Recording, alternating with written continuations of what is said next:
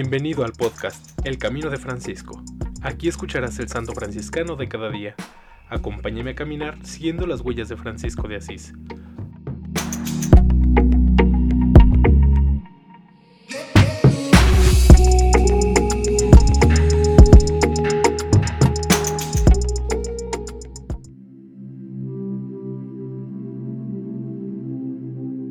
Octubre 2.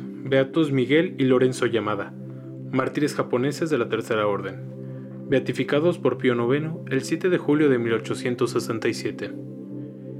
El Japón, tranquilo y casi benévolo al principio del siglo XVII, parecía aplacado con los mártires de 1597, pero despertó cruelmente en 1614.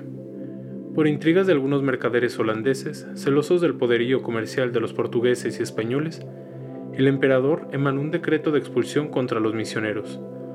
Luego, por más de 20 años, de 1614 a 1635, la persecución contra los cristianos se desata feroz. Durante este periodo heroico de la Iglesia, en el Japón cada año se cuentan mártires, cerca de 500 en total, entre los cuales 205 fueron beatificados y canonizados por Pío IX, y entre estos 45 franciscanos.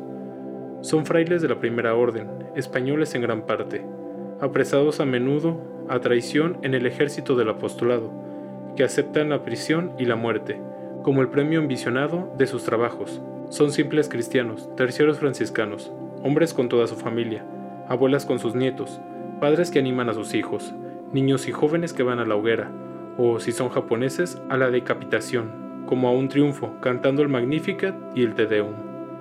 A esta gloriosa tropa de cristianos que sufrieron el martirio pertenecen también Miguel Llamada y su hijo Lorenzo. También eran catequistas y miembros de la Tercera Orden Franciscana. Habían prestado importantes servicios a la misión, instruyendo neófitos, bautizando, difundiendo la cultura religiosa.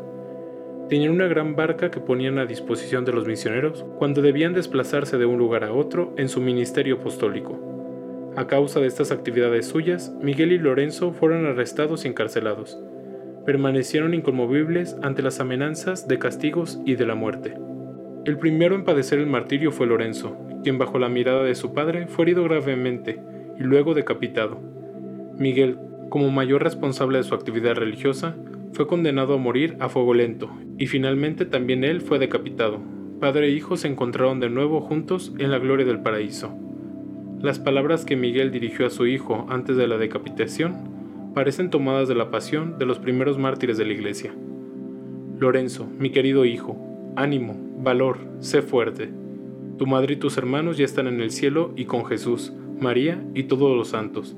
Te esperan en el paraíso. Mira al cielo, que pronto será nuestro. Después de un gran dolor, tendremos una gran alegría. Tú me precedes y yo te seguiré pronto, para así trasplantar toda nuestra familia aquella patria feliz donde seremos bienaventurados para siempre. En alabanza de Cristo y su siervo Francisco. Amén. Beatos Miguel y Lorenzo Llamada, rueguen por nosotros.